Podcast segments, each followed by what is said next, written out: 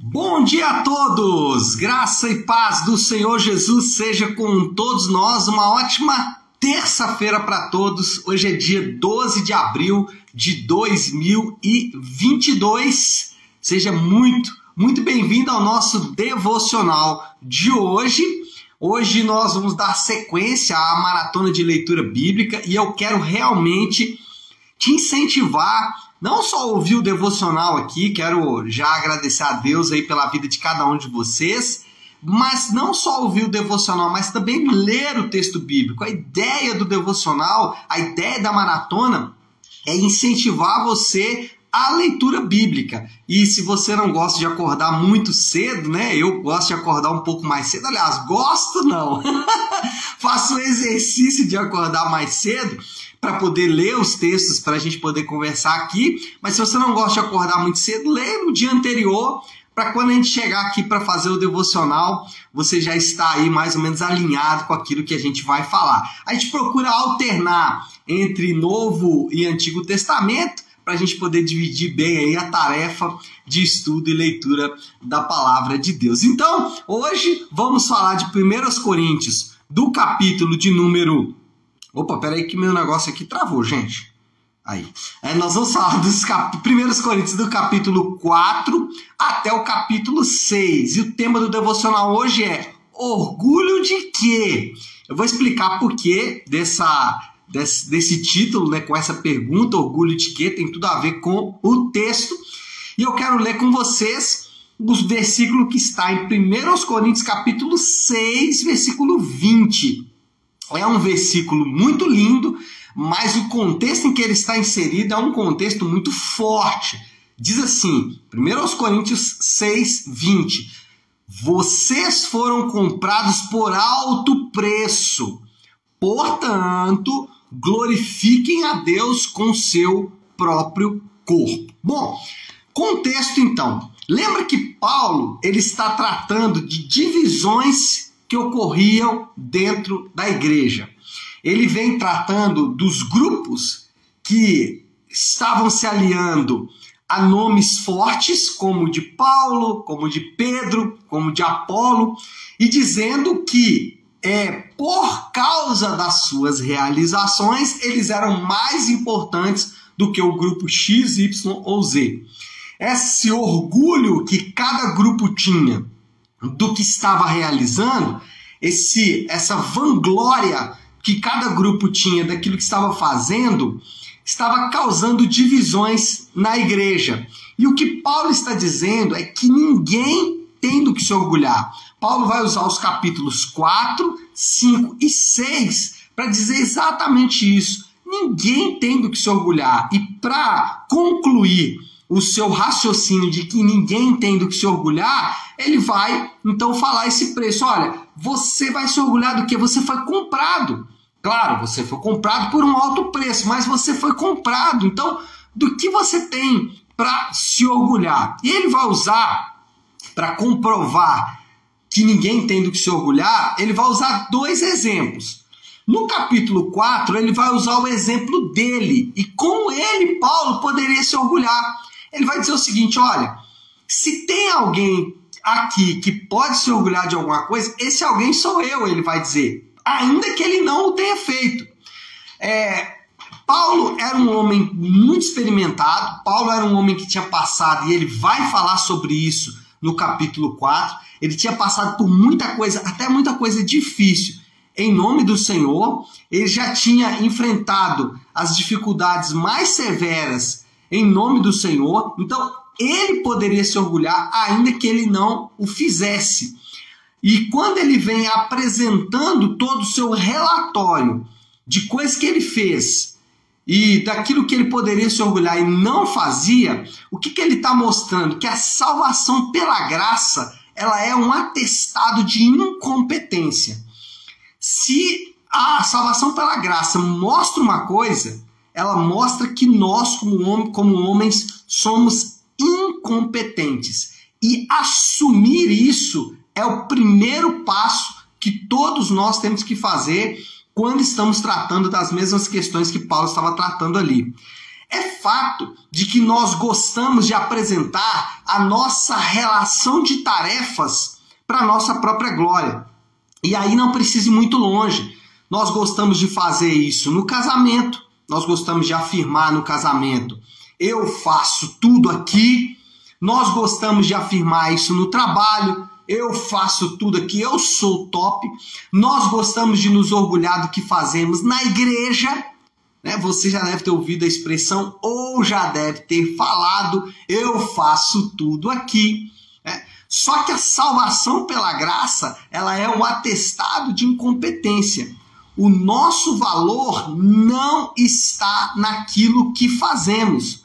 Aquilo que fazemos não tem qualquer valor, não tem qualquer preço, não tem qualquer significado quando está contrastado com a salvação pela graça. Se você coloca a salvação pela graça e o que fazemos por trás, a salvação pela graça ela ofusca tudo o que fazemos, porque o nosso valor não está naquilo que fazemos. E é isso que Paulo mostra nessa primeira parte. Paulo fala o seguinte: olha, eu teria muita coisa para me orgulhar aqui, mas não vou fazê-lo, porque quando eu contrasto o que eu fiz, o que eu já sofri, né, e ele faz uma lista do que ele já sofreu pelo nome do Senhor, ele fala: quando eu contrasto tudo que eu fiz com o evangelho da graça de Deus, o evangelho da graça de Deus ofusca tudo que eu fiz. Portanto, o valor de Paulo e o nosso valor não está no que fazemos. Isso é muito sério porque às vezes nós colocamos etiqueta de valor naquilo que fazemos e, e achamos que o que fazemos é o que valemos. E o Paulo vai mostrar que a verdade não é essa. Paulo vai deixar claro que a verdade não é essa, que o nosso valor não está no que fazemos. Mas em segundo lugar, no capítulo 5 e no capítulo 6, se Paulo deu o exemplo dele no capítulo 4, agora Paulo vai usar o exemplo dos próprios crentes da cidade de Corinto. O capítulo 5, 6 ele vai mostrar isso, que o exemplo dos coríntios e como eles não tinham do que se orgulhar. Se Paulo usou primeiro o exemplo dele, dizendo: olha, gente, se alguém tem do que se gloriar aqui, se orgulhar aqui, se alguém sou eu. Olha o que eu fiz. Aí Paulo vai agora falar com os coríntios: e se alguém que não deveria se orgulhar de alguma coisa é vocês. E aí ele vai alistar aqui uma série de pecados e pecados gravíssimos cometidos pelos coríntios. Ele vai citar, por exemplo, aqui o caso de um homem que estava tendo relações sexuais com a própria esposa do pai, talvez uma espécie de madrasta ali, a gente não sabe ao certo.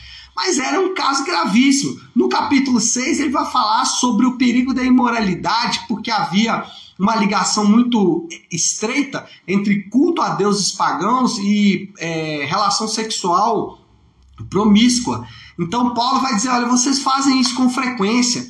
É, e nesse caso, no caso desse segundo ponto, se no primeiro ponto Paulo apresentou tudo o que ele fez e falou eu não tenho do que me orgulhar, agora Paulo apresenta tudo que os coríntios dizem, eh, tudo que os coríntios faziam e fala assim: vocês não poderiam estar tão orgulhosos assim. Por quê? Se a salvação pela graça, contrastada com o que fazemos, mostra a nossa incompetência, mas também a salvação pela graça, contrastada com os nossos pecados, mostra a nossa dignidade. A salvação pela graça é um atestado de incompetência, mas também é um atestado de, de dignidade. Ela, a salvação pela graça afirma o seguinte: independente dos seus pecados, a salvação te alcançou. Independente dos teus pecados, a graça te alcançou. Independente dos teus pecados, o perdão de Deus te alcançou. Então, se a salvação pela graça ela é um atestado de incompetência contrastado com as nossas realizações, ela ofusca as nossas realizações, a salvação pela graça também contrastado com os nossos pecados, ela cobre os nossos pecados ela também ofusca os nossos pecados. Ela também mostra que os nossos pecados não têm o poder de nos é, condenar uma vez que estamos salvos pela graça. Então a graça, ela faz essas duas coisas e Paulo mostra isso. Por isso ele conclui o texto dizendo o seguinte: vocês foram comprados por um alto preço. E isso mostra incompetência, vocês foram comprados, mas mostra também dignidade por um alto preço. Isso é lindo. Salvação pela graça é o que pode amolecer o nosso coração. E aí, se no primeiro ponto, quando Paulo mostra suas realizações e diz o valor não está naquilo que fazemos, agora ele também apresenta uma lista de pecados e diz: o valor não está em nossos erros, porque se por um lado nós gostamos de orgulhar das nossas realizações, por outro lado também nós gostamos de nos orgulhar dos nossos pecados. É, entenda o que eu vou dizer. Os nossos pecados, eles é, nos colocam muitas vezes em uma condição tal, em uma situação tal que nós não conseguimos acreditar no amor e no perdão de Deus. A gente pensa que o pecado é tão grave, tão grave, tão grave, tão grave, que Deus não vai conseguir perdoar. E que nós vamos passar a vida inteira tentando restaurar é, ou tentando resolver aquela questão de pecado. Então, se no primeiro ponto o valor não está nas realizações, também no segundo ponto, nosso valor não está em nossos erros. Não é os nossos erros que determinam quanto nós valemos. E aí, se eu peco muito, meu valor é quase zero. Se eu peco pouquinho, aí o meu valor é um pouco maior. Não, não, não podemos ser medidos pelos nossos erros. Bom, moral da história: Paulo contrastou duas posições, a dele e a dos coríntios, para dizer o seguinte: orgulhar de quê? Essa foi a pergunta que a gente fez aqui, é o tema do devocional de hoje. O ponto, olhando para esse texto, olhando para o versículo 20 do capítulo 6, é que o homem não é dono de nada. Tudo pertence a Deus e deve ser utilizado para a sua glória. Nós não somos donos de nada e tudo que nós temos foi o Senhor quem nos deu, que deve tudo isso deve ser usado para a glória do próprio Deus, e é isso que nós devemos e podemos fazer, e é isso que o apóstolo está nos ensinando aqui de forma tão linda e de forma tão maravilhosa através da palavra de Deus. Essa é a moral da história, é a conclusão. E qual é o desafio?